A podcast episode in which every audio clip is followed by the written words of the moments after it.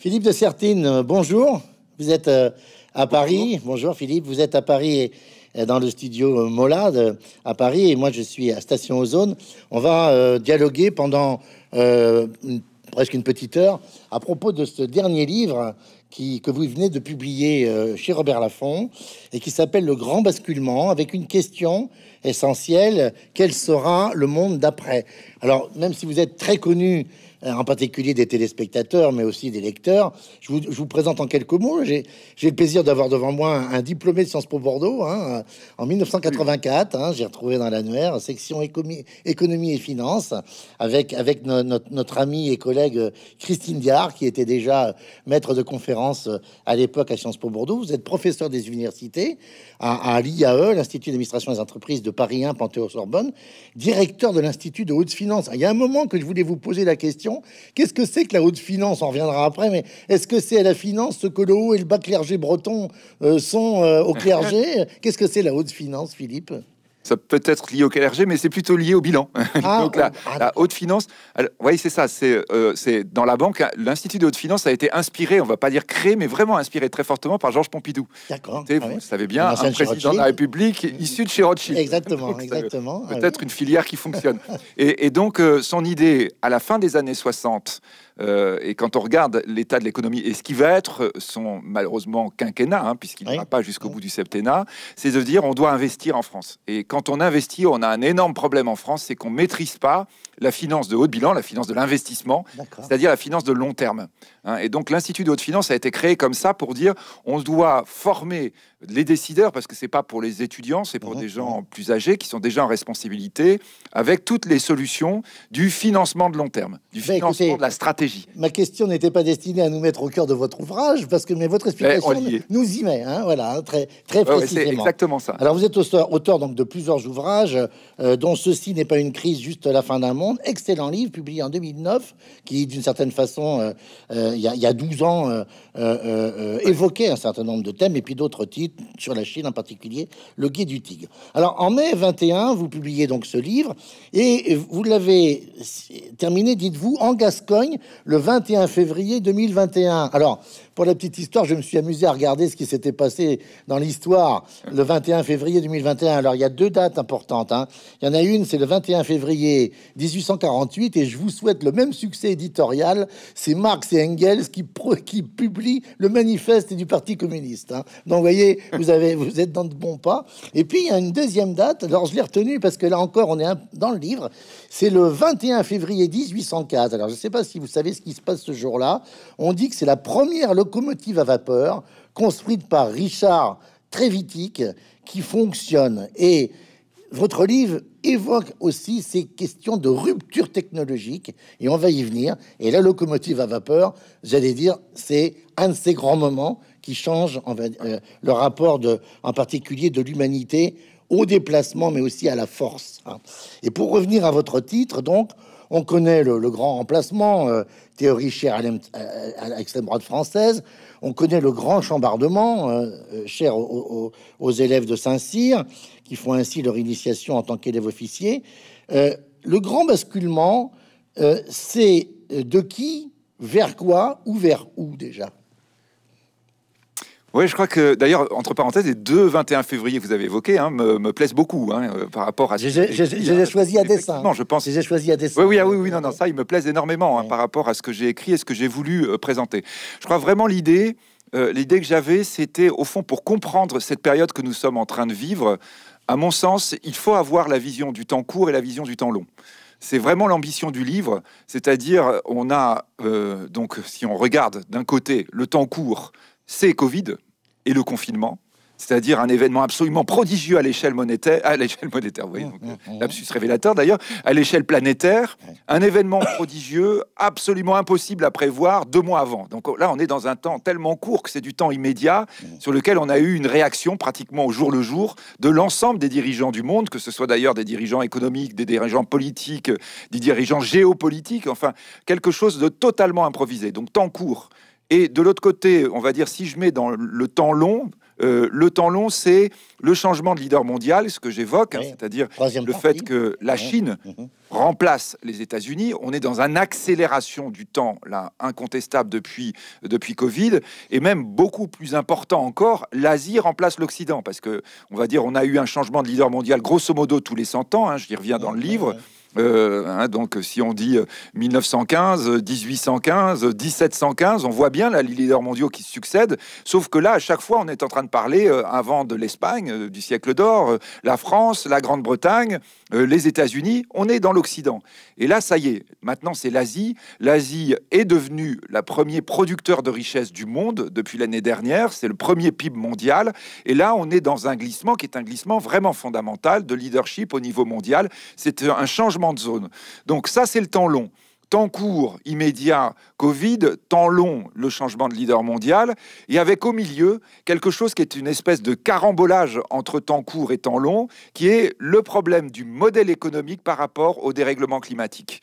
Hein, qui est à mon avis, donc le dérèglement climatique, c'est une urgence, une urgence immédiate, et on voit bien à quel point on s'attend à, des, changements et à des évolutions ultra rapides. Et là, évidemment, Covid nous a apporté plein, plein de pistes, des pistes qu'on n'aurait jamais osé imaginer, parce que évidemment, on a eu une sorte, je dis une simulation, c'est même pas une simulation, c'est un modèle nouveau qui tourne en temps réel et qu'on invente à toute vitesse. Donc on est bien dans cette logique, et on est aussi dans une logique évidemment de temps long, parce que quand on est en train de dire changement de modèle économique, hein, d'ailleurs peut être il faut être très très clair, hein, quand on parle de dérèglement climatique, on parle d'un problème d'inadaptation de notre modèle économique à une humanité à 8 milliards d'humains. Je reviens beaucoup hein, sur la question de la démographie. Hein, donc, mais, mais donc là, effectivement, on est bien dans cette problématique-là, euh, quelque chose qui est urgent.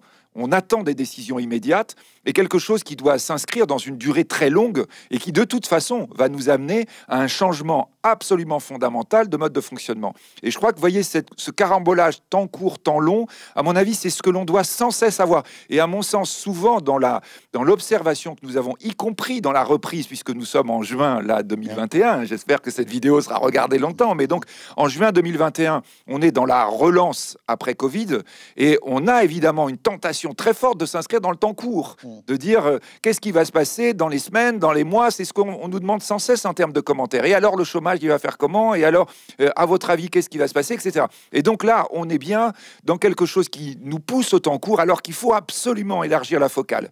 Et je pense qu'en effet, là, ce qui est très intéressant, c'est l'élément entre les deux. Hein, si on regarde ces différents aspects que je veux traiter dans le livre, c'est qu'au fond, vous avez au cœur de tout cet ensemble la question financière, ou peut-être alors de façon plus précise la dette. La dette, c'est exactement la question. Temps court, je récupère de l'argent. Temps long, je vais devoir rembourser. Hein, et très très souvent, on a bien ce carambolage autour de la dette. Le politique s'en empare. Quand le politique dit on va pas rembourser la dette, oui, ça veut dire que là, il est en train de parler au temps court. Ça marche très bien du point de vue électoral, mais ça veut dire qu'il casse le temps long. Parce que quand on est en train de parler de pas rembourser la dette, ça veut dire que vous êtes en train de casser un élément fondamental par rapport à tout ce que j'évoque dans le livre, qui est la question de l'investissement. L'investissement oblige à avoir une vision de temps long, et la dette, ou en tout cas la monnaie, pour avoir une vision de temps long, doit supposer effectivement qu'on ne casse pas d'un seul coup d'un seul l'ensemble des codes qui permettent de relier le temps court, l'argent que j'obtiens, et la manière dont je vais le rembourser, la richesse que je crée. Alors, vous avez parfaitement, j'allais dire, donné la structure de, de, votre ouvrage. Alors vous allez me corriger si, si je ne l'ai pas bien lu ou bien compris. Euh, il y a quatre axes dans votre ouvrage, hein, euh, donc euh, qui correspondent aux parties. Hein. le dérèglement climatique, vous commencez par celui-là, et je pense que c'est tout à fait à, dessein et essentiel. La deuxième partie, c'est la plus grande rupture technologique de tous les temps, dites-vous. Euh, et là, on va y venir parce que c'est passionnant autour de la notion, on va dire, du nombre, du grand nombre, et, de ce que vous appelez euh, le conflit, ou en les cas, le poids des data, hein, euh, typiquement. ce que vous avez appelé le changement de leader mondial, c'est-à-dire la troisième partie, le passage euh, euh, du pouvoir entre USA et Chine, et puis cette dette que vous dites devenue folle, la quatrième partie. Et vous dites, il y a un cinquième axe d'une certaine façon qui vient percuter tout ça, c'est la Covid. Hein, c'est ce que nous ce que nous venons de vivre. Alors, d'abord sur, sur le dérèglement climatique.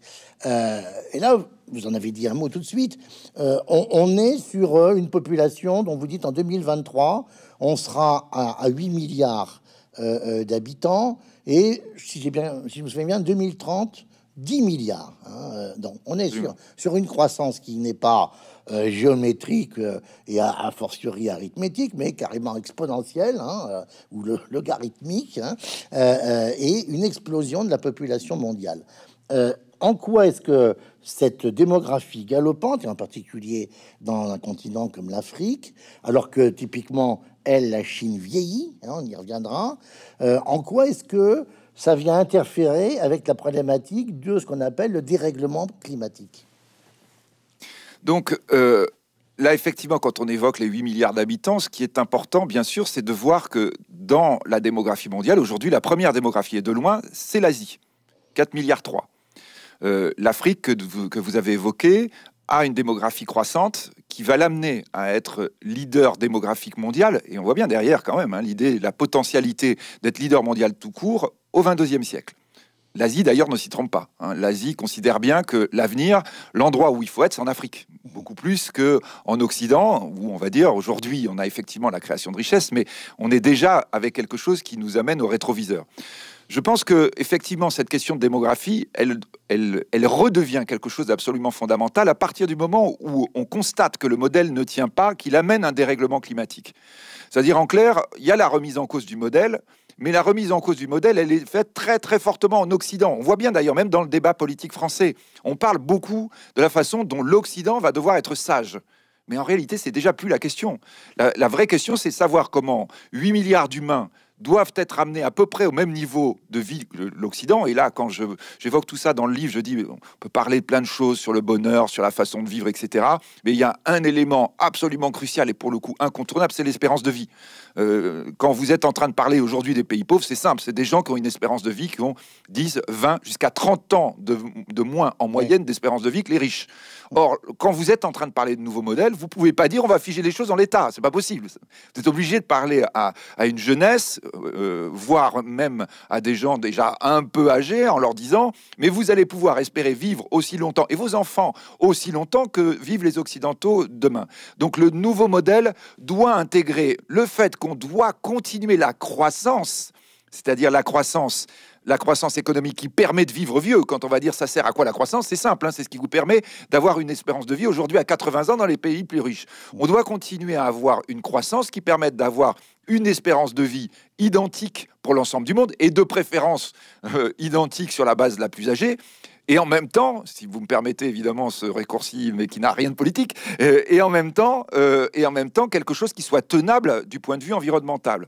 Donc je crois vraiment que quand on est en train de regarder le problème du dérèglement climatique, on ne peut pas dire ah bah oui, bah, il va falloir arrêter le système d'avant il faut qu'on ait un système nouveau et que système nouveau corresponde aux attentes de la population la plus importante du monde, c'est-à-dire celle de l'Asie aujourd'hui, de l'Afrique demain, des pays les plus pauvres ou des pays émergents, comme on va dire. La Chine est toujours, se mmh. considère toujours comme un pays émergent, et elle a raison, parce qu'il y a une partie, on va dire toute la, la population côtière qui est très riche, et vous avez une population euh, intérieure qui est encore dans la partie la plus pauvre de la population. Qui ressemble à la population, on est bien... qui ressemble à la population africaine de ce point de vue.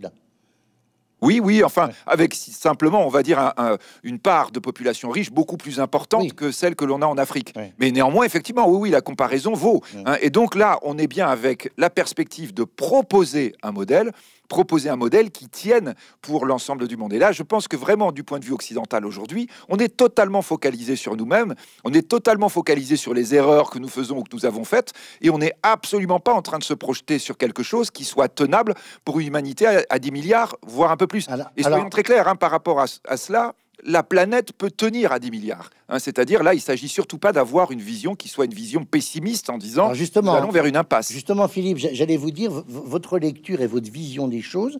Alors ça, on le voit tout à fait clairement dans la conclusion, mais avant, avant d'y arriver, évidemment, euh, elle est résolument optimiste. Et je vous cite à deux, sur deux pages différentes, dans, à deux moments différents du livre, page 29 et page 176. Euh, vous, vous, écrivez, page 29, appeler de ses voeux la décroissance, n'est-ce pas se condamner à la déprime, à l'immobilisme, à l'inverse exact de ce que signifie le progrès? Et puis 160, page 176, je vous cite encore, beaucoup de programmes exprimés par la classe politique occidentale, je crois qu'il faut insister sur le mot occidental, au début des années 20, du 21e siècle hein, apparaissent aussi comme faussement révolutionnaires. Peuvent entrer dans ces catégories les propositions de décroissance ou de retour à des modes de consommation euh, volontairement frugaux. Alors, je ne me fais pas l'avocat du diable, expression qui ne signifie pas que, que, les autres sont, sont, les diables, mais quand on lit Serge Latouche ou ses, ou ses, ou ses, ou ses euh, euh, proches, en tous les cas, ou ses amis, ils, disent ou ils, soutiennent la thèse selon laquelle il n'y a pas de règlement possible du dérèglement climatique sans non seulement arrêt, mais, mais décroissance. C'est-à-dire coup de frein, arrêt et, décroissance. Pourquoi euh, y êtes-vous hostile, vous? Donc, euh, première chose, hein, quand euh, j'évoque le fait qu'il va falloir continuer la croissance, et je dis bien, on prend 100 millions d'humains par an, après, en ce moment, au niveau planétaire, grosso modo, parfois un peu plus. et, la, et, la, Covid, la Covid n'a rien changé. Hein oui, alors très très légèrement, mais non, mais rien du tout. Hein. C'est-à-dire sur 2020, on aura bien une augmentation de plus de 100 millions. Notez au passage que j'ai un petit problème avec l'Académie française. J'aime pas la Covid, qui est une traduction du mot anglais, alors que c'est un virus. Hein. Et je pense qu'on dit le Covid toujours parce qu'on parle du virus. Hein. Donc, mais donc passons. donc, euh, j'espère que nos auditeurs nous en vendront pas. Mais, mais euh, je pense donc on ne peut pas parler des croissances quand on a 100 millions d'humains en plus tous les ans et que nous avons une différence d'espérance de vie aussi forte entre une énorme part de la population mondiale et la frange riche de la population mondiale. C'est pas possible. Donc on doit rentrer dans une nouvelle croissance. Donc ça veut dire une nouvelle croissance, effectivement qu'on doit avoir une croissance qui est tenable, qui va permettre à la planète non seulement, on va dire, de continuer d'exister, voire même de s'améliorer en termes climatiques. Donc ça veut dire effectivement probablement une suppression d'un certain nombre de consommations, de consommations qui sont désastreuses, et le remplacement par d'autres consommations. C'est-à-dire en clair, on va dire la consommation d'un humain euh, va changer même si elle est croissante, évidemment, c'est plus tout à fait la même chose. C'est exactement ce qu'on a connu pendant Covid, c'est-à-dire à la limite, vous allez consommer beaucoup plus de services mais vous allez consommer beaucoup moins de transport. J'évoque beaucoup euh, cet aspect-là. Hein, donc, euh, euh, avec toutes les conséquences que ça peut représenter. Donc, ça veut dire que vous augmentez votre consommation sur quelque chose et vous le diminuez sur autre chose, avec bien l'idée que la balance en termes environnementaux va être extrêmement favorable dans ce mode de fonctionnement. Alors, d'ailleurs, au passage, je dis de toute façon, ce, ce changement de consommation va être naturel parce que quand on parle de l'augmentation de la population mondiale, on parle d'une population mondiale qui vieillit. Je crois que vraiment, ça aussi, c'est quelque chose qu'on doit bien intégrer. C'est que l'augmentation de la démographie, on aura tendance souvent à dire on fait trop d'enfants. Non, non, c'est pas le problème, c'est qu'on meurt trop tard. Et là, on, revient à la problématique de tout à l'heure. On fait trop de vieux. Oui, on fait trop de vieux, mais voyez, mais quand on dit on fait trop de vieux, euh, c'est quoi l'idée? C'est de dire il faut qu'on meure plus jeune nous, ou il faut pas que les, les autres meurent aussi vieux que nous? Hein, si vous êtes dans le premier cas, honnêtement, c'est pas très très enthousiasmant, et si vous êtes dans le deuxième cas, alors là pour le coup c'est carrément scandaleux. Hein, donc euh, donc on est bien avec cette, ce vieillissement de la population mondiale. Je, donne des chiffres qui sont quand même très ah frappants. Hein. Aujourd'hui, au niveau mondial, les plus de 65 ans sont plus nombreux que les moins de 5 ans. Euh, dans, dans 30 ans, les plus de 65 ans seront plus nombreux que les moins de 25 ans. C'est-à-dire au niveau mondial, on est bien dans cette logique où la population vit de plus en plus vieux. Et je le répète, c'est formidable. Mais ça suppose une croissance adaptée, un changement complet de tout ce que l'on a connu jusque-là. Et qui sont les deux siècles, hein, et les deux siècles sur lesquels on passait tout à l'heure, avec, euh, je dirais, le, manifeste du Parti communiste et la machine à, vapeur. Hein, c'est-à-dire un modèle dont nous sommes issus et qui va changer et qui est en train de changer. Alors après, effectivement, quand je dis la décroissance, croissance, de toute façon, est un discours qui, moi, ne me va pas, parce que pour le coup, c'est vraiment le discours de vieux quand euh, vous mm. êtes jeune et de populations jeunes, leur parler de décroissance est quelque chose d'aberrant. Quand vous êtes jeune, vous êtes dynamique, vous avez envie de faire quelque chose, par définition, vous avez envie de croître. Alors je le répète, mm. il faut une croissance qui soit tenable. Ça, c'est le problème, on va dire technique. Mais dans la mentalité humaine, on peut pas dire maintenant la solution va être de régresser, de peu à peu s'éteindre. Non, non, c'est pas possible. Donc une croissance qui soit une croissance tenable, une croissance mondiale avec des objectifs clairs. L'objectif, c'est le développement d'une énorme partie de la population mondiale pour qu'elle ait le même espérance de vie que l'ensemble de la population la plus riche. Donc ça, ce sont les objectifs limpides qui sont les seuls tenables. Ce sont les seuls, euh, je dirais, qui peuvent être audibles par la population mondiale. Parce qu'il faut être là aussi très clair. Lorsque l'on va dire ah non non mais on arrête la croissance. D'ailleurs maintenant on va vivre de moins en moins vieux. Les gens qui sont dans les zones où on vit le moins vieux, le, où on, va dire où on meurt très très vite. On n'a pas d'espoir pour ces enfants. Mais qu'est-ce que vous faites si vous entendez ce discours-là? Vous partez, vous quittez la zone en question. Et là, c'est un point aussi que j'évoque dans le livre, c'est en disant, attention, si vous n'entendez pas ce discours, vous avez déjà la réponse qui va être apportée par les vrais gens. C'est commencer à partir. C'est les migrations. Je le, dis aussi, hein, les, grandes migrations pour l'Occident, tout d'un coup, sont redevenues quelque chose qui inquiète. Mmh. Pendant pratiquement cinq siècles, l'Occident avait réussi à bloquer les migrations qui pouvaient le submerger. Et les Occidentaux, c'était eux qui partaient. Eux qui partaient dans le monde pour apporter leur logique, pour apporter leur modèle. Je reviens là-dessus. Je dis, ah oui, tout d'un coup, là, ça nous fait drôle. Au 21e siècle, on a à nouveau, on va dire, les pauvres gens qui reviennent, la crainte d'être submergés en disant, mais comment les arrêter? Non, mais c'est très clair comment les arrêter si tu leur donnes de l'espoir. Le mur, la mer, tout ce que tu veux, les bateaux de guerre, ça n'empêchera pas les pauvres gens de dire de toute façon j'ai pas d'espoir, de toute façon j'ai une espérance de vie tellement faible que je préfère partir euh, perdu pour perdu pour essayer d'aller vers un endroit où l'espérance de vie est plus forte. La seule solution tenable à long terme, c'est dire il faut que j'ai la même espérance de vie ailleurs. Entre parenthèses, hein, je, je, suis aussi très concret là-dessus dans le livre en disant c'est exactement comme ça que l'Europe a pensé son élargissement, hein, en disant si jamais je maintiens des zones très très pauvres dans l'Europe et des zones très riches, et qu'en plus j'autorise tout le monde à se balader, il n'y a aucun doute. Tous les riches, tous les pauvres vont partir chez les riches. Hein. Donc là, on est avec quelque chose dont on voit bien que l'humain, euh, je dirais, va avoir sans cesse un peu toujours les mêmes références et toujours les mêmes types de réflexes, c'est-à-dire qu'il ne demande pas une amélioration immédiate, il demande un espoir. et donc là, quand on est en train de dire pas de, pas de développement, pas de croissance, vous êtes en train de dire zéro espoir. Ça, c'est pas tenable. Alors, on a bien compris, hein, et, d'une certaine façon, ça, ça, ça, permet de faire la transition avec, avec la deuxième partie, qui est ce que vous appelez la plus grande rupture technologique de tous les temps. Bon, là, on est sur, un, sur une partie qui est encore plus passionnante, j'allais dire, euh, que, les autres, parce que euh, d'une certaine façon, elle est amorcée, elle est déclenchée, euh, cette partie, par l'expérience que, nous venons de vivre, à, savoir le, le quasi-arrêt des déplacements quotidiens de ces fameuses migrations pendulaires journalières, hein, euh, dont, vous dites que euh, c'est un des aspects essentiels du dérèglement climatique. Et là, vous faites une grande fresque historique qui nous, remet dans le temps long, où vous montrez comment finalement, pendant des siècles et des siècles, l'humanité a vécu euh, et résidait tout près de ses lieux de travail, hein, de son lieu de travail, y compris euh, au 19e siècle et au 20e siècle. Alors d'ailleurs, j'allais dire sur injonction patronale, hein, parce que euh, euh, il y avait convergence, on va dire, de la demande. Hein, patronale et, ouvrière et syndicale, bon, avec les cités ouvrières, etc., construites à côté des lieux de production, à côté des usines. Hein. et puis, vous dites, est arrivé à partir de la Deuxième Guerre mondiale l'ère des services, l'ère des bureaux, et il y a des pages passionnantes sur ces, tours immenses euh, euh d'open space euh, où, euh, les gens sont, empilés les uns sur les autres pour travailler dans les bureaux, mais matin et soir font des dizaines et des dizaines de kilomètres pour rejoindre leur domicile. Et vous dites, d'une certaine façon, la rupture technologique à laquelle nous avons assisté, in concreto, avec le, ou la Covid, a, permis d'arrêter tout ça. Et, et vous dites, on a constaté immédiatement et ça vous dit c'est une marque d'optimisme euh, pour l'avenir, que rien que ça, ça pouvait avoir un effet immédiat sur le dérèglement climatique. Bon. La question que je me... D'abord, première question, c'est quand vous dites 75% du PIB mondial est, est, généré désormais par les services, ma question, qui est une parfaite question, j'allais dire, de, de, de, de, de candide, de profane et de béotien, euh, je m'adresse à l'économiste euh, performant et pertinent que vous êtes. Est-ce que ces 75% de services, ils sont euh, ex nihilo ou est-ce qu'ils ont pu se construire parce qu'il y a quand même une infrastructure, j'allais dire, industrielle et de production?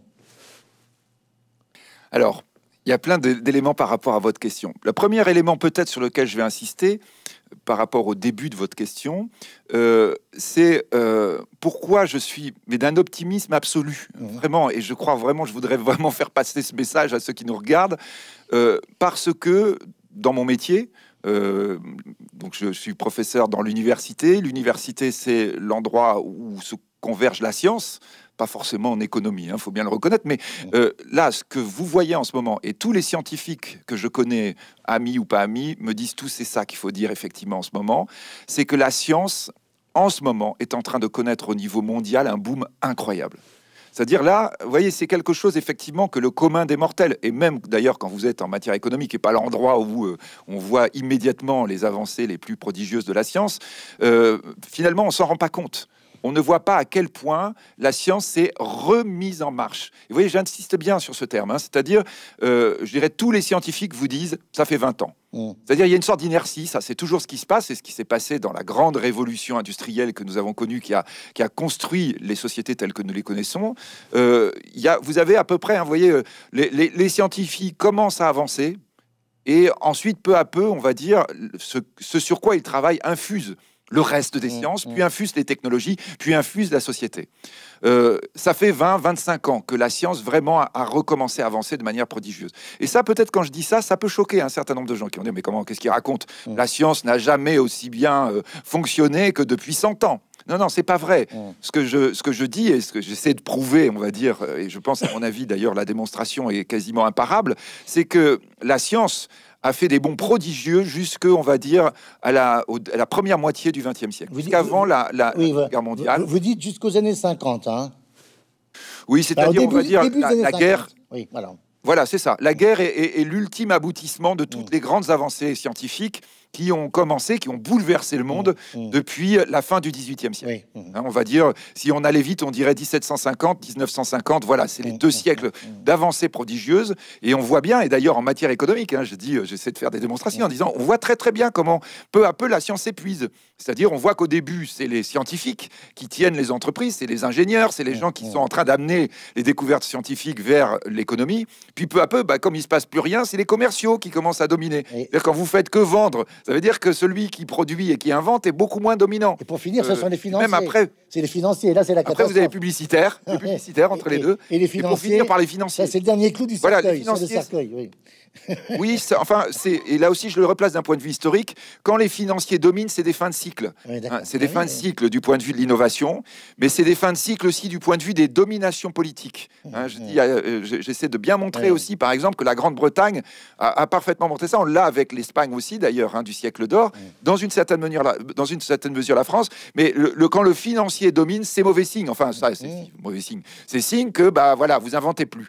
et donc là, effectivement, on a, on a eu cette cet épuisement de la science, après évidemment une phase incroyable de deux siècles, euh, on va dire pendant les 50 dernières années du XXe siècle. Et d'ailleurs, si vous regardez, les technologies évoluent très peu.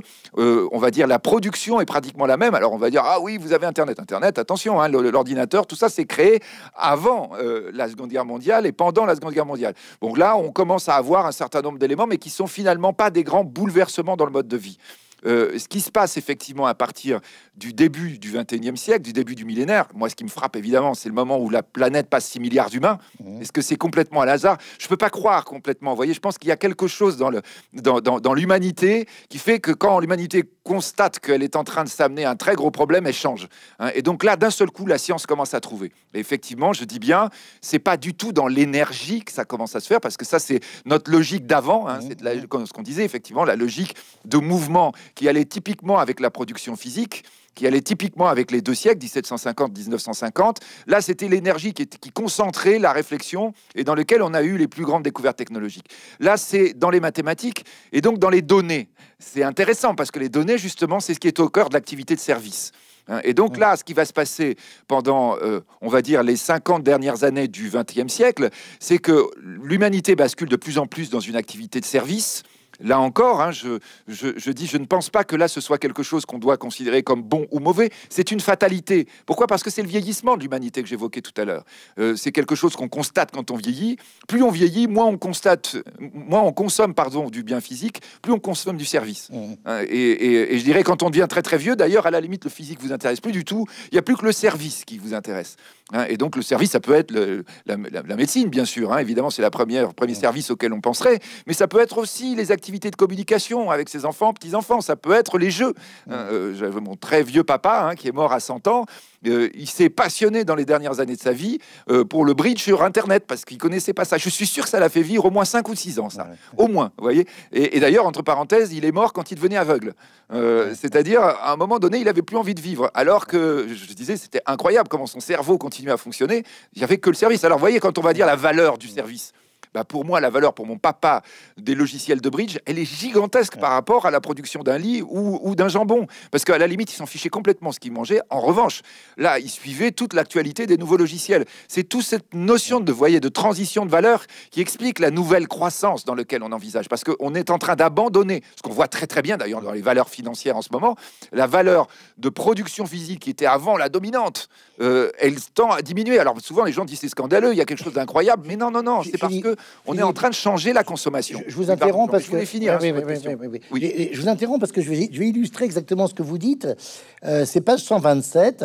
Vous consacrez un, chapitre à la corrélation entre valeur et data, et vous citez et vous donnez un exemple absolument phénoménal. C'est Toyota valorisé au 1er janvier 2021, dites-vous, à 192 milliards de dollars, et dont la production annuelle de véhicules en 2019 sur l'ensemble de la planète a été de 10 millions de véhicules. Tesla, monsieur Elon Musk, par ailleurs euh, SpaceX, euh, valorisé à 800 milliards de dollars, c'est-à-dire quatre fois plus, au 1er janvier 21, production annuelle de véhicules 380 000 en 2019. 380 000 véhicules d'un côté, 10 millions de l'autre, et la valorisation boursière est quatre fois plus importante pour Tesla. Donc là, vous, démontrez, j'allais dire, euh, enfin, de manière complètement carrée d'équerre, que les datas prennent une valeur parce qu'on a bien compris que quand Monsieur Musk truffe sa Tesla euh, euh, de capteurs de données, etc., c'est il s'en fiche de vendre la voiture.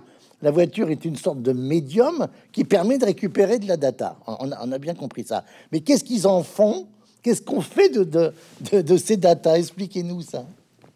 Donc ça, alors, vous voyez, donc là, effectivement, ce, cas-là est tout à fait typique. Hein. C'est-à-dire qu'en fait, Musk a pensé la voiture, non pas parce qu'il voulait construire des voitures, mais parce qu'il dit une voiture de luxe, c'est les gens qui ont de l'argent. Les gens qui ont de l'argent, c'est ceux qui peuvent être vraiment intéressants, sur lesquels je vais pouvoir vendre la data, parce que là, on est au tout début, vous avez intérêt à vendre de la data de gens riches, c'est ceux qui consomment le plus. Et donc, il dit, bah, euh, je mets un capteur de data, bah, autour, tiens, je vais mettre une voiture. Mais autour, il peut mettre une fusée ou il peut mettre une maison, il s'en fiche complètement. Hein. et ça, tout le monde dit, mais en fait, il a raison, c'est là que se passe la richesse. Et j'ai rencontré des grands, très grands patrons de constructeurs de voitures euh, occidentaux, qui sont européens, pardon, même pour être plus précis, qui me disent, mais en fait, on a bien compris que notre but, c'est pas de continuer à construire des voitures.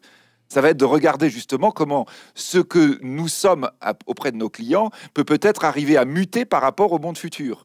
Hein. Donc là, on est dans quelque chose de complètement différent. Alors là, on est d'accord, hein, vous voyez, la data, c'est peut-être ce qui va épouvanter certains téléspectateurs en disant, bah, on prévoit ce que vous allez consommer. Alors ça vous épouvante et en même temps, quand vous allez euh, le vivre au quotidien, vous allez vous rendre compte que ça vous décharge de tellement de choses. Vous faites plus votre liste de commissions on vous envoie, au moment où vous avez fini votre plaquette de beurre, la plaquette de beurre salé, parce que vous aimez le beurre salé, et vous voulez qu'il arrive à cette heure ça, ça, change tout. Alors vous allez dire, ah oui, mais alors mais moi j'adorais faire les courses et aller, et aller au supermarché. Non, non, très très bien, mais sauf que ça vous libère l'esprit pour faire autre chose. C'est ça sans cesse que, euh, sur, sur quoi on travaille aujourd'hui, c'est de se rendre compte à quel point euh, ce qui est en train de changer, c'est vous libérer du temps de vie pour faire quelque chose d'autre. Alors vous allez dire, ah oui, mais je sais pas quoi faire. Si c'est pour regarder la télé ou l'euro de football, au fond, est-ce que c'est vraiment un avantage? Non, on est d'accord. Euh, quand vous êtes dans l'embouteillage qu'on évoquait ce matin, que tout à l'heure, là, hein, c'est-à-dire l'embouteillage le matin, le soir, tous les jours de votre vie, euh, en écoutant la radio parce que vous savez pas quoi faire et en disant, ah, mais je me suis pas assez occupé de mes enfants, machin, etc. Là, tout d'un coup, vous dites, ah oui, mais remarque, si si j'ai plus ce temps-là, c'est un temps qui peut être intéressant. Alors on voit bien, hein, là, quand on disait le carambolage entre temps court et temps long. Mmh, mmh. C'est-à-dire que là, immédiatement, quand on a été en confinement, on dit bah oui, bah, super, j'ai pas eu le temps de transfert, mais résultat, j'ai bossé tout le temps. Donc ça, évidemment, il y a quelque chose qui va pas. J'évoque ça longuement en mmh, disant bah oui, alors on s'était arrangé pour que ces temps que l'on passait, c'était des sas. Hein. C'est-à-dire quand je vais au supermarché, bah, c'est bien, euh, je suis avec ma famille. Euh, finalement, bah, euh, finalement, c'est intéressant d'être avec la famille. Non, mais ce qui est intéressant, c'est être avec la famille, c'est pas être au supermarché. Hein. Donc là, l'évolution de la data, ça va être effectivement capturer tout un tas de temps inutiles que l'on avait fini. Alors toujours pareil, hein, on a la nostalgie du temps passé en disant ah, bah, ah oui mais c'est tellement associé de moments heureux. Non, c'est pas ce que tu faisais qui était associé au moment heureux, c'est le moment heureux qui était formidable et dont tu as la nostalgie. Mmh. Eh bien c'est donc de dire effectivement là, on peut avoir quelque chose de complètement nouveau et surtout énorme avantage, c'est que on est dans une consommation énergétique qui devient beaucoup beaucoup moins forte parce que quand vous commencez à tracer tout ce que l'on va pouvoir économiser, là c'est absolument phénoménal. C'est pour ça que je voulais revenir un tout petit peu sur la fin de votre question, sur ce que vous avez évoqué, sur l'organisation de notre société qui s'est construite pendant toute la fin du XXe siècle. Effectivement, ce sur quoi j'insiste beaucoup, c'est cette organisation en réalité qui s'est calquée sur l'organisation industrielle. On a continué à fonctionner comme une société industrielle alors qu'on était devenu une société de services. Hein, alors, je, vous voyez, alors évidemment, là, il y a plein de gens qui vont dire non, mais l'industrie, c'est très important. On voit bien le temps court en France en ce moment en disant faut réindustrialiser. Euh, là, excusez-moi, là, vous êtes juste focalisé sur votre rétroviseur. Vous êtes juste en train de dire vous vous rendez compte, on a manqué euh, de, masques à un moment donné. Non, non, mais surtout, ce qui est très grave, c'est qu'on n'ait pas inventé de vaccin. Ça, c'est beaucoup, beaucoup plus important. C'est beaucoup plus grave de ne pas avoir eu des médecins ou des chercheurs qui étaient en pointe pour inventer le vaccin que sur la question des masques. Alors, on est d'accord, hein, quand on, parle aux, aux gens, là, il y a la nostalgie. Ah oui, les grandes usines, c'était bien. Enfin, c'est surtout celle dont on se souvient pas, parce que quand on dit les ouvriers à l'époque, ils avaient du boulot, oui, d'accord, mais ils rigolaient pas tous les jours. Hein, ça, on a oublié. Il faut relire Zola là pour le coup. Hein, c'est pour ça, Marx, c'est intéressant. C'est une période de ce moment-là euh, qui nous ramène à tout ce qui était la façon dont notre société s'est construite. Alors, ce qui est très intéressant, c'est que on a construit notre société moderne uniquement avec le rétroviseur, ce qui est pas étonnant puisque la science évolue plus beaucoup. Donc, on a continué à faire exactement comme on faisait avant, en disant ce que je disais sur les tours, c'est des usines de services euh, comme on faisait des usines de production physique, avec d'ailleurs exactement les mêmes organisations. Et moi, à l'université, en apprenant aux jeunes gens le fonctionnement de cette usine sur exactement les mêmes bases que l'économie industrielle. D'ailleurs, vous voyez, aux États-Unis, des vieux auteurs français qui ont organisé l'usine sont toujours considérés comme des auteurs formidables. etc. Et là, quand... Mm. Oui, oui, et là, quand vous êtes en train de tirer le fil de la plotte, vous êtes en train de dire, là, tout d'un coup, on dit, mais en fait, c'est pas obligé de rassembler les gens. Évidemment, là, tout s'effondre tout, tout s'est bouleversé. D'abord, hein, vous n'avez plus besoin de métro pour aller à, l'usine, plus besoin d'automobile, plus besoin d'autoroute. Donc là, on est bien dans une décroissance, hein, on est d'accord. Mais vous êtes dans une croissance autre en disant, bah oui, il va falloir qu'on ait de l'équipement pour que les gens puissent travailler à distance. Il va falloir organiser une vie différente à distance pour que les gens puissent vivre correctement.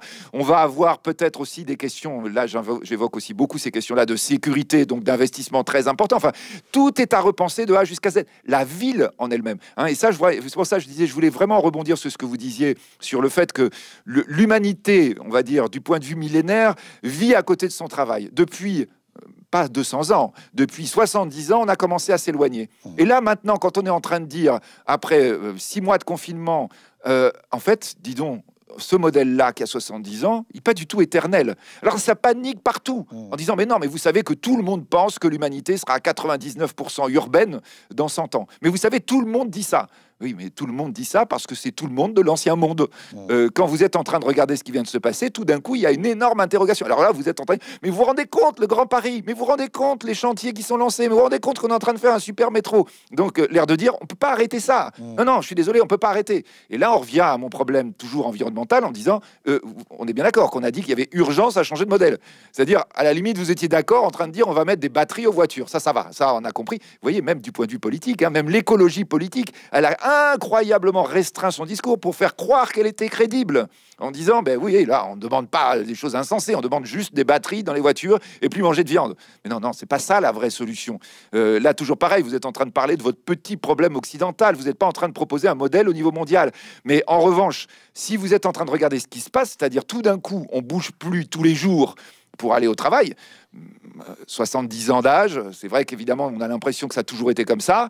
En fait, l'humanité peut très bien se réinventer différemment. Ça ne veut pas dire qu'on vit tous dans notre cuisine, ça veut dire qu'on est avec une communauté autour de soi qui est d'ailleurs toujours celle que les humains. Hein. Vous avez 200, 400 personnes qui sont vos proches, mmh, mmh. que vous soyez à 70 km du boulot, que vous soyez à, à 50 mètres, ce sera pareil. On est avec quelque chose simplement dans lequel on voit bien qu'il y a quelque chose de beaucoup plus tenable en termes de développement. Que là, tout d'un coup, en termes, on va dire, de consommation, on n'est peut-être pas loin du tout de la solution parce que vous avez besoin de beaucoup moins de production physique, parce que vous avez beaucoup, besoin de beaucoup moins d'énergie, etc., etc. Et que ça, si c'est décliné à l'échelle planétaire, on commence à voir là un coin de soleil. Oui, oui, un coin de soleil, un coin de ciel bleu. Hein. J'évoque le ciel bleu qui revient euh, sur Katmandou pendant euh, le moment où le confinement commence. Alors, euh, on, vous écouterait pendant des heures parce que outre le, le, le, talent de démonstration, il y a aussi la passion que vous mettez dans, dans, dans, le, dans, la narration, hein, effectivement.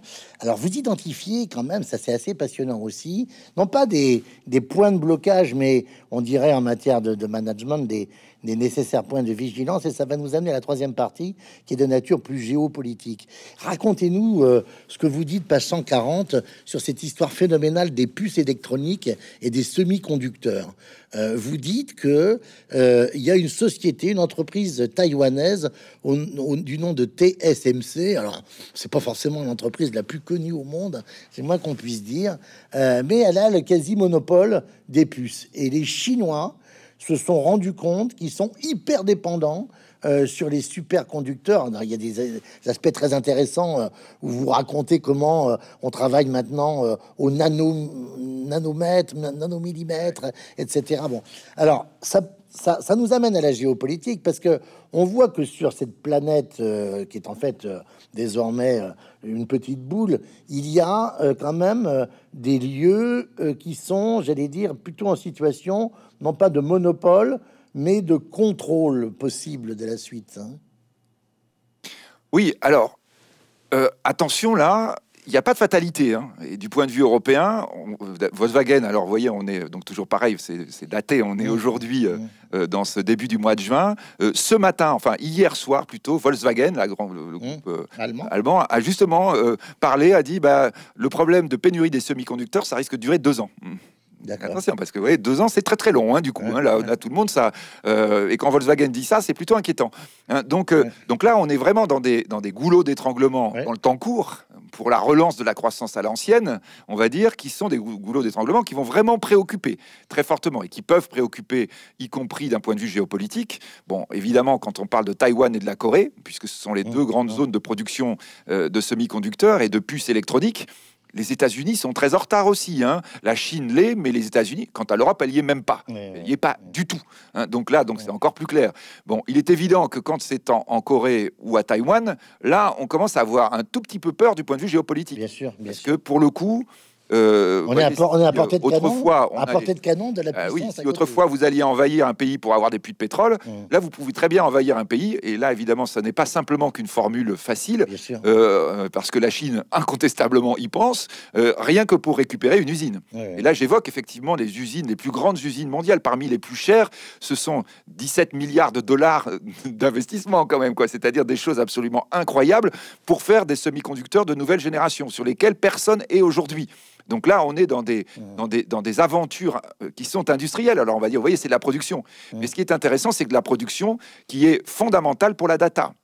Et là, quand on est en train de dire c'est quoi la priorité? Mais la priorité, c'est d'être sur tous ces éléments qui vont être au cœur de la data. Il y a du physique, bien sûr, mmh. dans la gestion de la data. Il y a du semi-conducteur, il y a des câbles, il y a des éléments de, de, la fibre optique, il y, a, des il y a même des terres rares alors les terres rares, entre parenthèses, qui sont aujourd'hui gérées par la Chine, parce que exploiter les terres rares, ça pollue énormément, et que les Français, par exemple, qui étaient leaders mondiaux, ont dit, bah non, on préfère que ce soit les Chinois qui fassent. Mmh, mmh. Hein, donc euh, ça s'est passé comme ça, hein. c'est-à-dire mmh. quand on dit aujourd'hui on dépend des Chinois, c'est parce que on n'a pas voulu le faire pour des raisons entre guillemets écologiques. Parce que je mets vraiment beaucoup de guillemets hein, quand vous dites, euh, je veux pas que ce soit pollué chez moi, mais chez les autres, en fait, vous voulez que ce soit pollué. Donc, euh, donc on est bien avec des, des problématiques là qui sont des problématiques hyper stratégiques. C'est là-dessus qu'il faut réfléchir. vous voyez, quand on est en train de parler, par exemple, là, on est en juin 2021 et j'espère qu'on regardera cette vidéo peut-être encore l'année prochaine. Quand on va être euh, dans les élections présidentielles françaises, c'est quoi la question stratégique pour l'économie française dans dix ans?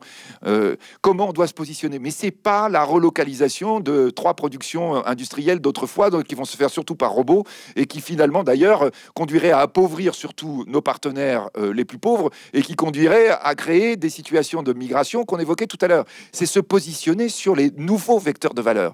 Et nouveaux vecteurs de valeur, ça peut être de la réflexion intellectuelle, ça peut être du cloud, ça peut être des problèmes de cyberattaque, mais ça peut être aussi les composantes, les problématiques. Alors là, pour le coup, on y est un tout petit peu, mais pas assez. Enfin, vous voyez, on hésite, on est un peu le cul entre deux chaises, typiquement le plan de relance qu'on a fait. Hein. C'est-à-dire, oui, oui, on aide quand même beaucoup l'industrie d'avant, l'économie d'avant, parce que les gens, ils attendent ça. Puis on met un peu d'argent quand même dans le futur. Alors dans l'écologie, oui, mais dans l'écologie, c'est surtout en fait, quand on va dire, on met beaucoup beaucoup d'argent dans l'isolation des maisons. très bonne idée, mais attention, euh, on n'est pas là dans la création de valeur de demain.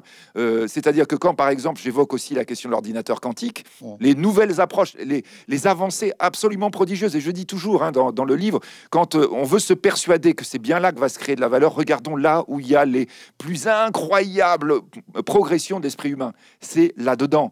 L'ordinateur quantique, c'est des choses tellement vertigineuses en termes d'amélioration, de gestion de la donnée, de la gestion donc de l'énergie utilisable par la donnée, que tout ce que vous pouvez faire en éolien ou en solaire, ça n'a rien à voir.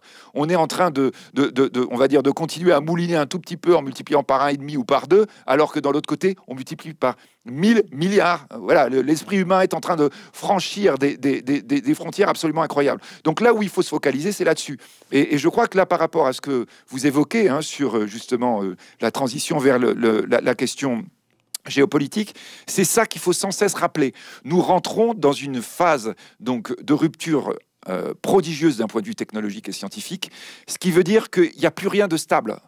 Or, nous sortons d'une période stable, hyper stable, où on investissait toujours dans la même chose, où on avait toujours les mêmes entreprises en, en, grande repère, vous voyez, en disant, euh, bah, les GAFA, c'est un problème. Les GAFA, eux-mêmes, les patrons des GAFA, quand ils vous disent, mais ma boîte va mourir très vite, ils ont raison. Quand aujourd'hui vous êtes en train de regarder, je voyais ce matin, on a une nouvelle licorne française qui vaut plus de 1 milliard de, dollars, hein, ce qui est rien, un milliard, mais enfin on est quand même content. Euh, les entreprises, la plupart des licornes françaises, elles ont moins de 5 ans. Hein. C'est-à-dire, on est dans un temps court absolument incroyable. Alors que nous, on est dans la logique Michelin, quoi. Mon, grand, mon père était chez Michelin, mon grand-père était chez Michelin, mon arrière-grand-père était chez Michelin, mon arrière-arrière. Non, stop, il y a un moment donné où monsieur Michelin, je ne sais pas ce qu'il faisait, il était peut-être pizzaiolo à, à Clermont-Ferrand, quoi. Je veux dire, non, ça n'existait pas là. Mais sauf que notre temps, voyez, c'est borné au moment où on a créé le modèle. Ce qu'on disait tout à l'heure, quoi. On a toujours vécu dans des villes. Non, non, on n'a pas toujours vécu dans des villes. on a... a toujours eu des grandes entreprises. Donc là, là, là, tout va changer sans cesse. Les entreprises qui fonctionnent vont monter très vite, deviennent des énormes valeurs, Tesla tout à l'heure, et s'effondrent très très vite parce que la technologie est en train de changer. Ça ne veut pas dire que les vieilles grandes entreprises sont toujours là. Elles, elles auront disparu. Hein. Les, grands dinosaures d'aujourd'hui auront tous disparu. Hein. Je dis toujours un dinosaure, voyez, le grand principe, c'est que c'est un énorme corps une toute petite tête. Par, par définition, quand les conditions changent, il n'arrive pas à bouger. Hein. donc, euh, donc là, effectivement, euh, vous allez avoir des grandes entreprises qui apparaissent et qui disparaissent parce que sans arrêt, on est avec des évolutions technologiques. C'est formidable. Et en même temps, évidemment, ça veut dire que le jeu n'est jamais joué, qu'on doit surtout pas être dans une logique en disant, ben, ça y est, maintenant on a raté, on n'a pas fait le Google. Non, mais vous inquiétez pas, Google, c'est déjà la moitié du bilan de Google, c'est du cash. Ils savent pas quoi faire de leur argent. Donc Google va mourir. C'est une certitude. Mais la question, c'est de dire, est-ce que nous, on est déjà dans le remplacement Absolument pas. Alors, s'il y a une puissance mondiale qui, elle, euh, a un rapport au temps euh, particulier, euh, c'est la Chine. Hein. c'est la, la troisième partie de votre ouvrage. Alors là encore, on va passer trop vite hein, parce que c'est absolument passionnant tout ce que tout ce que vous présentez, tout ce que vous montrez. Il y a beaucoup de choses qui s'écrivent sur la Chine. Hein. J'ai eu l'occasion récemment de, de présenter dans le cadre de Station Ozone et, et, et de, et, des présentations Mola Han Chang qui qui a dirigé un collectif euh, euh, publié chez Folio euh, qui s'appelle Penser en Chine, qui est absolument passionnant. et puis également Hubert Védrine, avec qui j'en ai discuté dans, dans son dictionnaire amoureux de, géopolitique. La Chine, dites-vous, elle s'est donnée pour objectif d'être leader mondial numéro un dans 30 ans. Ça tombe bien, ça c'était en 2019, puisque ça fera 2049 et ça correspondra aux 100 ans de la révolution maoïste et de la prise du pouvoir par Mao en 1949. Euh, mais il y a une question euh, centrale dans cette partie, et je voudrais que vous expliquiez un petit peu. Vous vous dites, mais la question est de savoir si elle en a vraiment envie. Euh, d'être à la fois leader mondial et même universel. Moi, j'avais le sentiment que, euh, avec la direction de Xi Jinping, et vous montrez très précisément euh, les luttes de pouvoir euh, depuis 1989 à l'intérieur du cœur du réacteur chinois, hein, entre la Ligue des jeunes et puis le noyau dur, hein, on pourrait dire plus, plus précisément l'armée et même les amiraux, hein, dites-vous. j'avais l'impression que Xi Jinping avait décidé de lâcher les chevaux et de, et de revendiquer cette position de leader mondial. Est-ce que je me trompe? Non, non, je crois que vraiment, d'ailleurs, vous savez, vous avez cité un de mes livres que j'avais écrit. Oui, sous forme de thriller parce que c'est un vrai thriller qui s'appelle Le Guide du Trig, mmh. se passe en 2012, que j'ai sorti en 2012, qui est à mon avis un des événements majeurs, on va dire, de la fin du XXe siècle et du début du XXIe siècle, qui restera dans l'histoire, qui est en fait la prise de pouvoir de Xi Jinping, hein, qui s'est pendant trois jours incroyables, pendant lesquels, on va dire, les États-Unis ont été témoins finalement de l'affrontement des grands clans à l'intérieur du Parti communiste chinois. C'était Barack Obama qui était président à ce moment-là, et, c'est Hillary Clinton qui était encore en charge de secrétaire d'État américaine qui a géré ça, mais qui gérait et qui comprenait qu'il ne comprenait pas. Il se passait quelque chose d'incroyable et qui comprenait pas. Je crois que, et d'ailleurs, euh, si vous voulez, vous aviez à ce moment-là un autre leader chinois qui s'appelait Bo Xilai, qui aurait pu, qui aurait dû peut-être être. Qui était sur la ligne dure, lui, qui représentait la ligne dure. Oui, enfin, on va dire que euh, Xi Jinping s'est pas avéré particulièrement mou depuis. Hein. mais, mais je crois que, mais ce qui, ce qui était la, la, en fait la grande caractéristique probablement de Bo Xilai, c'était beaucoup plus se resserrer sur la Chine. Et je crois que quand, quand on revient sur l'histoire de la Chine, en fait, l'histoire de la Chine depuis 5000 ans, c'est sans arrêt cette tentation, euh, on va dire, d'aller-retour entre s'ouvrir et se fermer. Mmh, mmh, mmh. Hein, et, d'ailleurs, euh, je dirais, dans, les, responsables chinois qui connaissent sur le bout des doigts, notamment euh, l'histoire de tous les empereurs chinois, de toutes les grandes ères en Chine, hein, vous disent que l'ère Mao, finalement, était une ère de fermeture et qu'on est dans une ère d'ouverture et que ça, c'est quelque chose de complètement logique, on va dire, dans toute la grande histoire chinoise. Euh, pourquoi la Chine, même quand elle a eu des phases d'ouverture, la grande phase d'ouverture avant Mao, c'était la phase du XVIIIe siècle, hein, on va dire, la fin des Ming. Euh, donc là, la Chine aurait pu prétendre à la première place mondiale. Elle pouvait être première puissance mondiale, mais elle ne l'a pas voulu. Elle ne l'a pas voulu et d'ailleurs elle a tellement démontré, je dis, je parle des, des amiraux effectivement de la flotte parce que dans, dans le leader mondial, ça c'est quelque chose de très important, la conquête des mers. Hein, euh, les États-Unis sont leaders mondiaux parce qu'ils ont 11 porte-avions nucléaires. Hein. et donc ça, c'est d'abord ça, c'est l'élément de se projeter partout sur la, sur la Terre. Euh, euh, je dirais, au XVIIIe siècle, la Chine brûle ses vaisseaux. Mais c'est truc incroyable. C'est le rappel de l'amiral Zhong-He par Ming, hein, voilà, euh, qui est le grand amiral. Hein, je raconte. voilà, voilà. Mm, mm, mm. Exactement. Je, raconte ça. Hein. Je, dis effectivement là, on voit bien. Je, parle de l'Espagne, euh, de l'Espagne du siècle d'or, leader mondial, en disant là, ça devient même quelque chose de terrible, c'est-à-dire que l'amiral est devenu la personne la plus importante. Alors c'est pas en soi parce que c'est évidemment quelqu'un de très important, sauf que son seul rôle, c'est ramener de l'or. C'est un peu comme nous, on met le banquier central à la tête de l'Europe. Hein, voyez. Alors là, ça c'est une catastrophe parce que l'amiral, là pour le coup, il sert plus à rien. Mais, mais je crois que la Chine, effectivement, à partir de, on va dire des années 2010, dit bah allez, on se projette leader mondial. C'est-à-dire que là, j'évoque d'ailleurs dans le livre aussi hein, la construction des porte-avions. Hein, donc il y en a deux, il y en a un troisième en préparation. Voilà. donc euh, euh, au moins pour maîtriser son environnement maritime proche, mais avec très clairement une capacité de projection.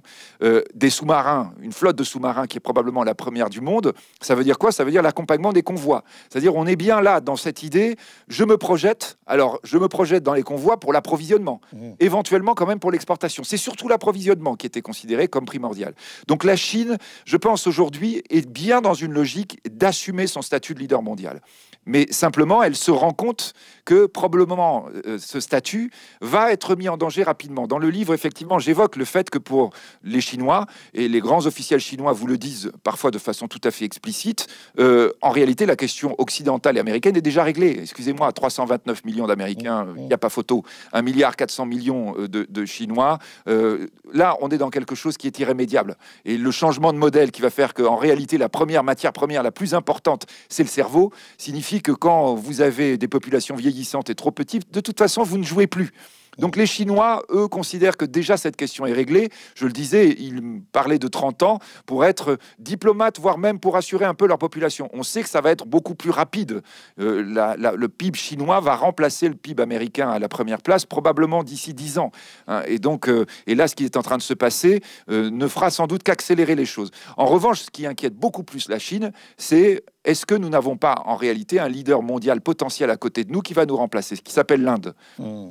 Les les deux géants asiatiques euh, en termes de population sont toujours pour le moment avec une domination incontestable chinoise, mais avec une montée en puissance indienne très importante et très intéressante. Pourquoi? Parce que l'Inde est beaucoup plus, elle n'a pas le choix d'ailleurs, mais elle s'est beaucoup plus positionnée dans le modèle, dans le nouveau modèle. Hein, et je répète, c'est pas mmh, des mmh, hypothèses que je fais, c'est pas des incantations, c'est on y est déjà. Hein. Dans le modèle de la data qui domine, les Indiens ont dit, bah, nous, il n'y a pas le choix, faut qu'on y soit.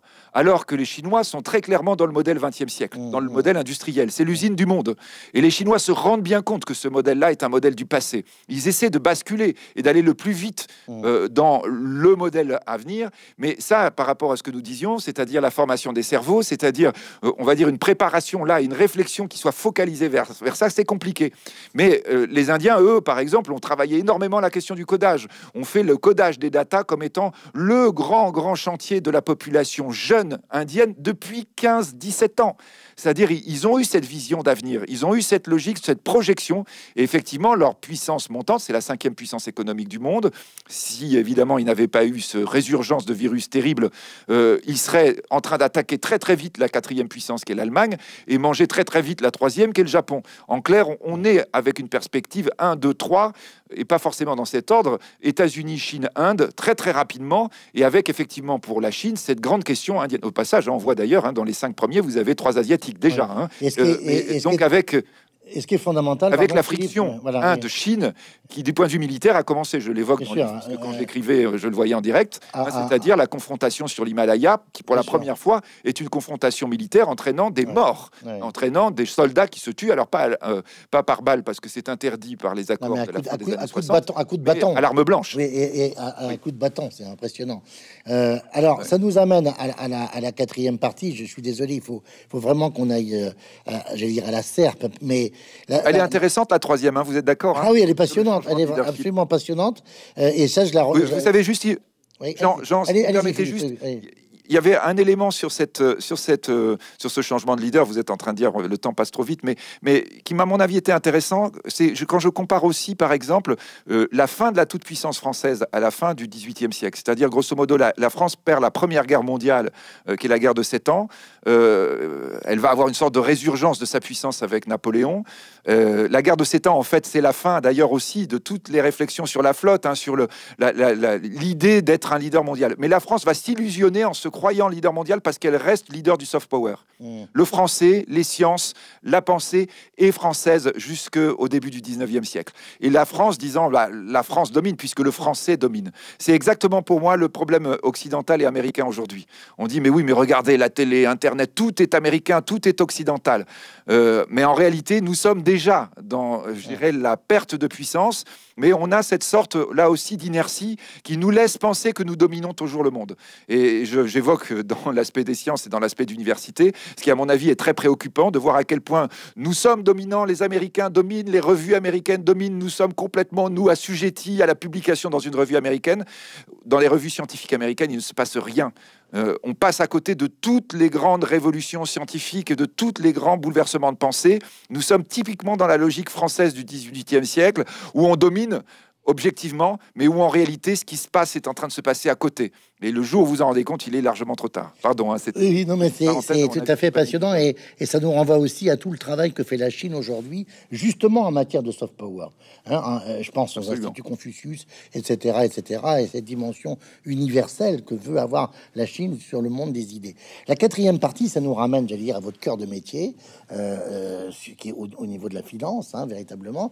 Et vous parlez de cette dette folle. Alors, je voudrais que vous nous expliquiez deux choses. Page 311.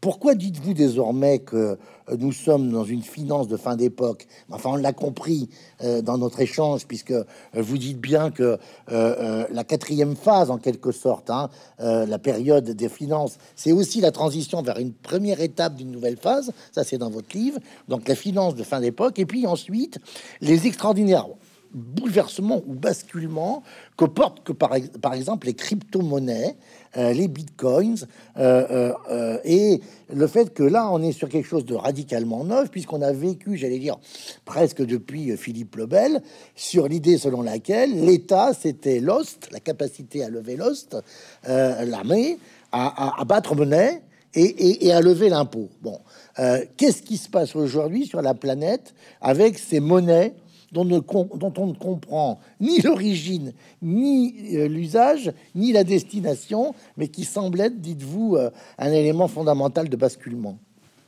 Vaste, vaste problème. On a une heure. On a non, non, non, Jean, je ne sais pas si vous étiez. Je, je soupçonne que vous n'avez pas voulu être aussi taquin que vous l'êtes en citant Philippe Lebel. Parce que Philippe Lebel, c'est précisément, typiquement le problème que nous avons eu, que a eu la France. D'ailleurs, la France a été grande spécialiste pendant toute son histoire de ce type de problème. Avec la monnaie et le trou. La monnaie sans créer de la richesse. Avec le trou dans la monnaie, parce que euh, ça, oui, ça, permettait d'évaluer. Moins d'or. Oui, voilà, oui, oui. Moins d'or à l'intérieur de la pièce. et à la fin, et à la fin, vous faites quoi? Vous tuez les banquiers, c'est-à-dire. Ah oui, et, vous allez et vous cherchez les Templiers parce que vous pensez qu'ils ont, ils ont, ils ont piqué la caisse pour récupérer l'or. La caisse. Alors que la vraie question qui se pose et ce qui me passionne moi effectivement dans ce dernier chapitre où j'ai essayé peut-être, il faut rassurer le lecteur en disant, j'ai pas voulu être trop long, j'ai voulu vraiment représenter à quel point ce qui est intéressant dans la finance, c'est que la finance entre guillemets, c'est pas intelligent la finance. La, la, la finance reflète l'esprit du temps.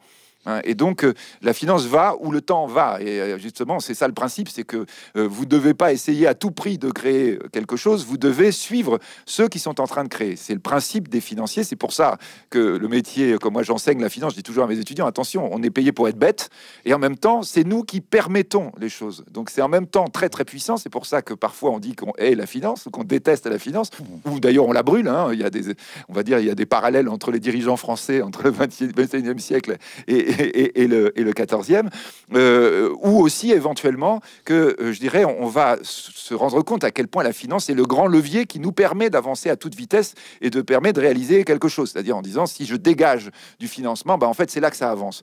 Donc euh, oui, la vraie grande question qui se pose, et voyez en effet qui est reliée à ce changement de modèle, c'est que pour que votre monnaie, la monnaie, c'est un élément symbolique. Peut-être un genre en étant très très clair. Voyez, la monnaie, c'est quoi? C'est une reconnaissance de dette. Quand euh, l'homme préhistorique ou euh, post-préhistorique tue un mammouth euh, et va voir quelqu'un qui n'est pas le costaud comme lui, vous voyez, le tueur de mammouth, c'est le première ligne de rugby, quoi. Hein. Il va voir le troisième ligne en lui disant Toi, tu vas tuer des gazelles quand il fera beau, là, il fait froid, je tue des mammouths, je te donne de la viande et comme ça, tu me donneras de la gazelle. Bah, Qu'est-ce qui se passe dans ce moment-là? Le moment où la civilisation humaine commence, c'est que vous avez cette transaction qui va se passer avec un symbole. C'est-à-dire que l'autre va vous payer il va vous donner un symbole, une reconnaissance de dette. Il a reçu de la viande, il n'a rien donné en échange. Il a donné juste peut-être un coquillage ou il a donné un élément qui représente cette reconnaissance de dette qui le suivra lui et qui suivra ses enfants et ses enfants de ses enfants. La monnaie, c'est ça. C'est-à-dire la monnaie, c'est quelque chose qui est le cœur de la finance et qui est associé à la transaction réelle. Donc en clair, à la création de richesse. Le problème que nous évoquons avec Philippe Lebel et qui est le problème aujourd'hui de l'Occident, c'est que c'est l'Occident qui crée de la dette, donc qui crée de la monnaie en quantité de plus en plus incroyable depuis à peu près 30 ans. Hein, je considère, voyez, que vraiment le moment où la monnaie s'emballe, c'était le thème d'ailleurs du livre que vous avez évoqué après la crise 2008. Ceci n'est pas une crise de la fin d'un monde. Nous sommes à la fin de l'Occident. La fin du monde, c'est la fin de l'Occident. D'ailleurs, souvent, hein, on dit c'est la fin du capitalisme. On n'a jamais été aussi peu dans le capitalisme qu'aujourd'hui. Nous sommes dans un système économique où l'Occident crée de la monnaie alors qu'il ne crée pas de richesse. Il crée de la monnaie pour se maintenir une illusion encore de possibilité, euh, on va dire, de consommation, de consommation de richesse, alors qu'il ne crée plus cette richesse. Depuis 35 ans, l'Occident inonde le monde de monnaie alors qu'il ne crée pas de richesse, alors que la richesse est créée ailleurs. Résultat, vous voyez, il oblige la Chine, par exemple, à, bouffer, bouffer de la dette américaine parce qu'il dit aux Chinois, vous voyez, c'est nous qui achetons vos produits.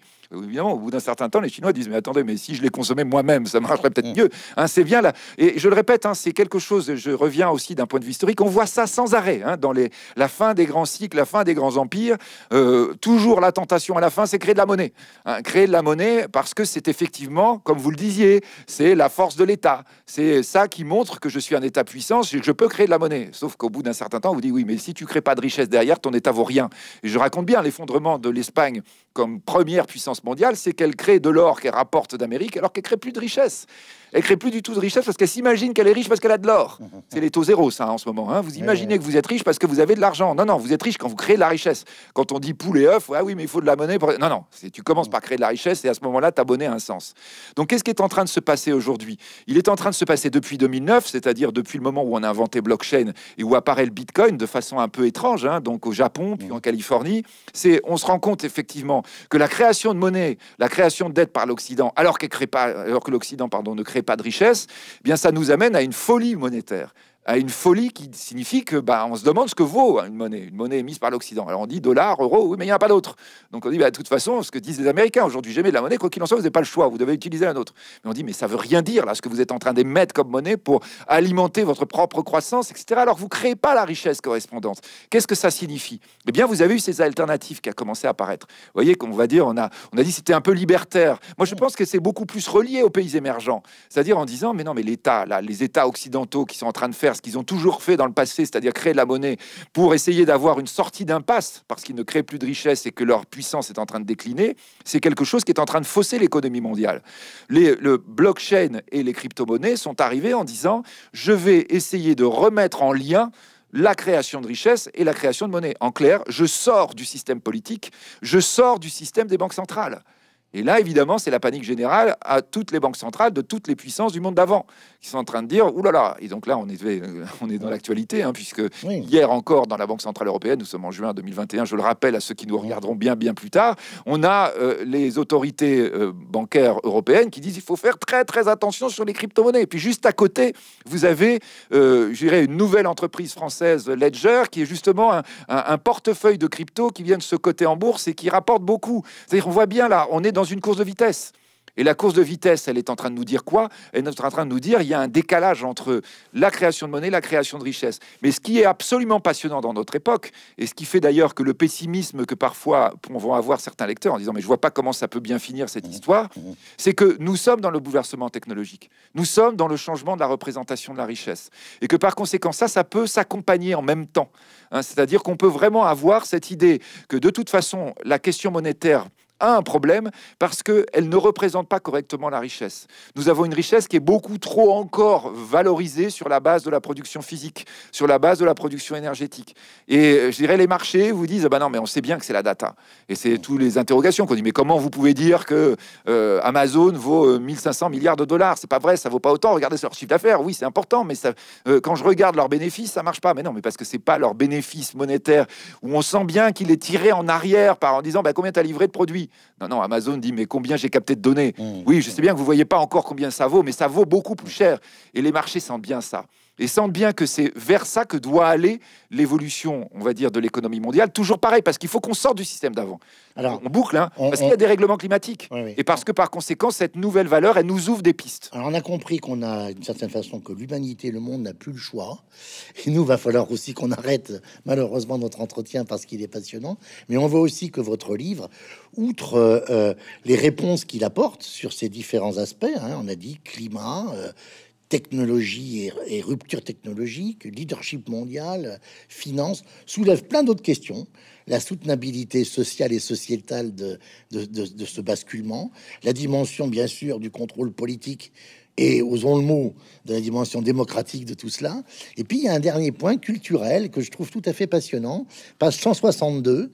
Euh, je vous cite et je vous dis, Philippe, si l'on doit résumer très vite, il sera très nécessaire dans la période qui vient, par exemple, pour les jeunes Européens de comprendre bien plus qu'auparavant les racines européennes de leur philosophie régionale, Platon, Socrate, Aristote, pour ne pas aborder encore le point épineux de la religion, tandis que les jeunes Chinois devront relire et réapproprier plus qu'avant Confucius, Lao Tse ou euh, euh, Sun Tzu.